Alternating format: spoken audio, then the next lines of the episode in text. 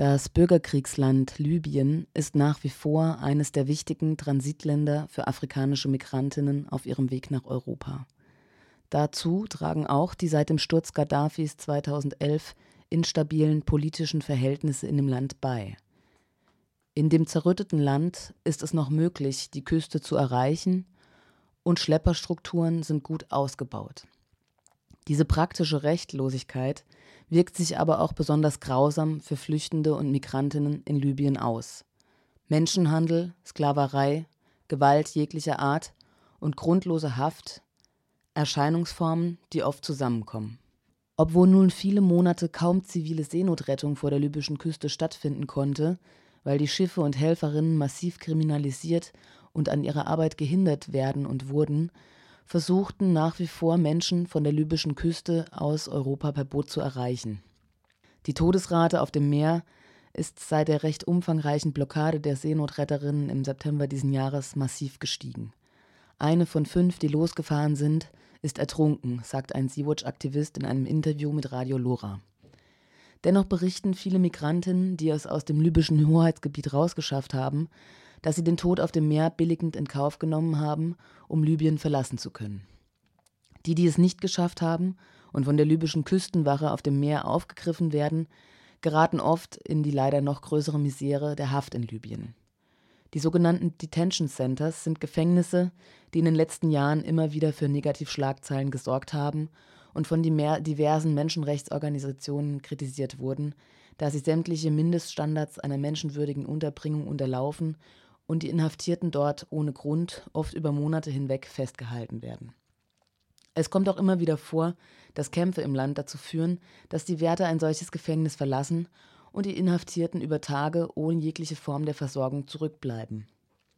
Ich habe ein Interview mit Theophilus geführt, einem Geflüchteten aus Nigeria, der auf seinem Weg nach Europa durch Libyen gekommen ist und in einem solchen Gefängnis gefangen war. Theophilos, du warst in Libyen im Knast. Wann war das und wie bist du da reingekommen? You know, uh, I was in, uh, Libya for like uh, some months.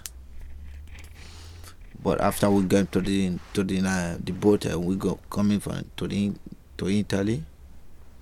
The the, the Libya, the, I don't know the, what the Libyan. They told us they are the police. They told us they are the police they take us to prison, just uh, treat us like animal, you know. Like uh, like today now, it's no food in people in Libya, in prison, no food for them. I spent uh, six months there. After my period come, come, uh, complete, uh, they told my parents they need uh, some money.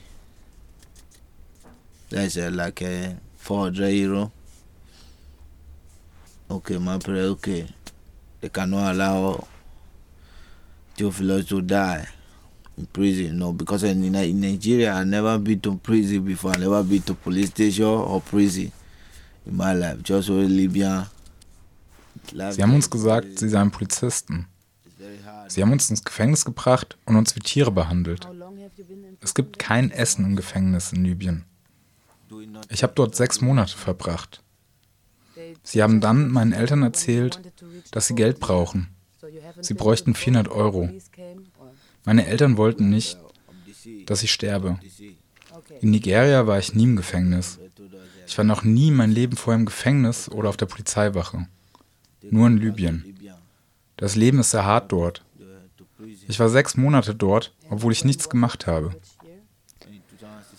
Und sie haben dich gefangen genommen, als du versucht hast, das Boot zu erreichen? Nein, sie kamen auf dem Meer. Sie haben gesagt, sie seien Polizisten und haben uns zurück nach Libyen gebracht. Sie haben uns ins Gefängnis gebracht. Wann war das? In welchem Jahr? 2016.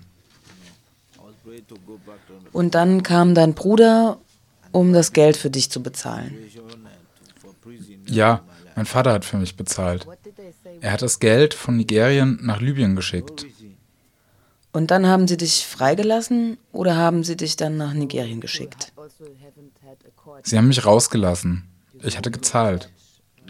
Ich hatte gebetet, dass ich mein Land zurückgehen kann. Weißt du, Ich war noch nie in so einer Situation. Ich war noch nie im Gefängnis. Was haben Sie gesagt, warum Sie dich ins Gefängnis gebracht haben? Es gab keinen Grund. Es wurde kein Grund genannt. Das heißt, du hattest auch keine Verhandlung? Nein, ich hatte keine Verhandlung. Nichts. Du zahlst und dann darfst du gehen. Sie machen ihr Business mit Schwarzen. Wie viele Leute waren mit dir gefangen? In meinem Raum waren 500 Leute. Mein Raum war sehr groß. Die anderen waren kleiner. Ich weiß nicht, wie viele Leute dort drin waren. Das Gefängnis hat zwölf Räume. 500 Personen in einem Raum? Ja. In welcher Stadt war das? Zuwara. Ich kenne gerade niemanden, der in Libyen ist, aber die Leute sterben dort. Jeden Tag. Weil sie Waffen benutzen, als sei es nichts. Sie benutzen Schwarze wie Tiere. Ich bete zu Gott und zu UN, dass sie den Refugees in Libyen helfen. Sie leiden dort. Nachdem ich in einem Monat dort war, war ich nur noch ein Strich in der Landschaft.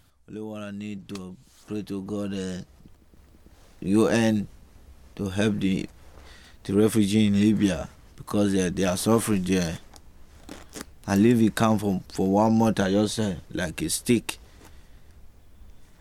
Danke, Theophilos, für das Interview und auch wir hoffen, dass sich etwas ändert und dass unter anderen Akteuren die Europäische Union endlich auf nachhaltige und solidarische Ideen für die offenen Migrationsfragen kommt, beziehungsweise gute Ideen annehmen und umsetzen kann. Die Finanzierung brutaler Paramilitärs, die ihr Geschäft mit Flüchtenden machen, wie im Fall der libyschen Küstenwache, und ihr angegliedertes Gefängnissystem sind es nicht. Die Zahl der Migrantinnen in Libyen wird auf 500.000 bis eine Million geschätzt. Viele, viele Menschen, die dieser beschriebenen rassistischen Willkür nach wie vor schutzlos ausgeliefert sind.